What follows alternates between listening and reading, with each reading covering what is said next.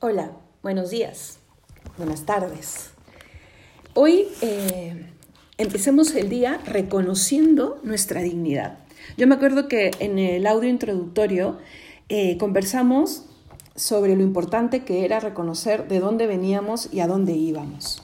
Pues mira, los textos de los primeros tres capítulos del Génesis nos ayudan muchísimo a entender justamente esto, de dónde venimos, a dónde vamos y por qué las dificultades en la vida. Algunas veces mm, despreciamos, parece una palabra fuerte, pero despreciamos los textos de la creación porque creemos que son un cuento, una fábula. Pero miren, es cierto que el fin de este texto es salvífico, es un texto revelado. O sea, tú no puedes creer que es un texto histórico, tiene otro fin, pero que haya sido así o no, eso no lo podemos demostrar nosotros y no nos toca. Pero tenemos que recuperar qué cosa nos ha querido decir el texto sobre Dios, qué nos ha querido decir el mismo Dios en este texto, que venimos de Él, que Él lo ha creado todo, que tenemos la huella del Redentor en nosotros. Y hay una parte en donde el texto nos dice algo maravilloso. Hemos sido creados a imagen y semejanza de Dios. ¿Tú sabes qué significa eso? Que el Señor cuando nos ve quiere reconocer mucho de Él mismo, que entre todas las criaturas, incluso entre los ángeles, solo al hombre lo ha capacitado para ser como Él. Mira, y eso suena rápido, pero mira en un momentito lo que tienes alrededor el cielo, el mar, el río, no sé dónde estás exactamente. ¿Cómo explicas tú la existencia de todo eso?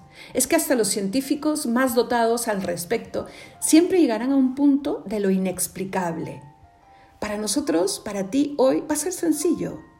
Anda al texto del Génesis y permite que le hable a tu alma la fuerza del Espíritu con, con el que fue escrito.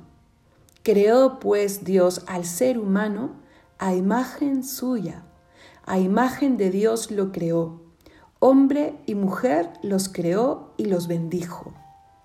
Ese eres tú y ese soy yo. Si quieres creer, si quieres abrir las puertas a este mm, maravilloso versículo, vas a reconocer una dignidad que te trasciende. Y no acabó ahí. Vale la muerte de Dios, porque Jesús gritó desde la cruz, todo está consumado todo para devolverle al Dios, para devolver Dios al hombre eh, aquello que perdimos en el, mismo, en el mismo Edén. Lee solamente el capítulo 3 y lo vas a encontrar. Jesús nos devuelve la posibilidad de, de, recuperar la gracia y nos da algo más, la posibilidad no solo del Edén, sino del reino de los cielos, ese eterno. Suena a cuento de niños, pues no lo es. Hermano, reconoce tu dignidad y reconociéndola, cuídate, cuida de tu alma, cuida de tu cuerpo, cuida de tu presente y de tu futuro.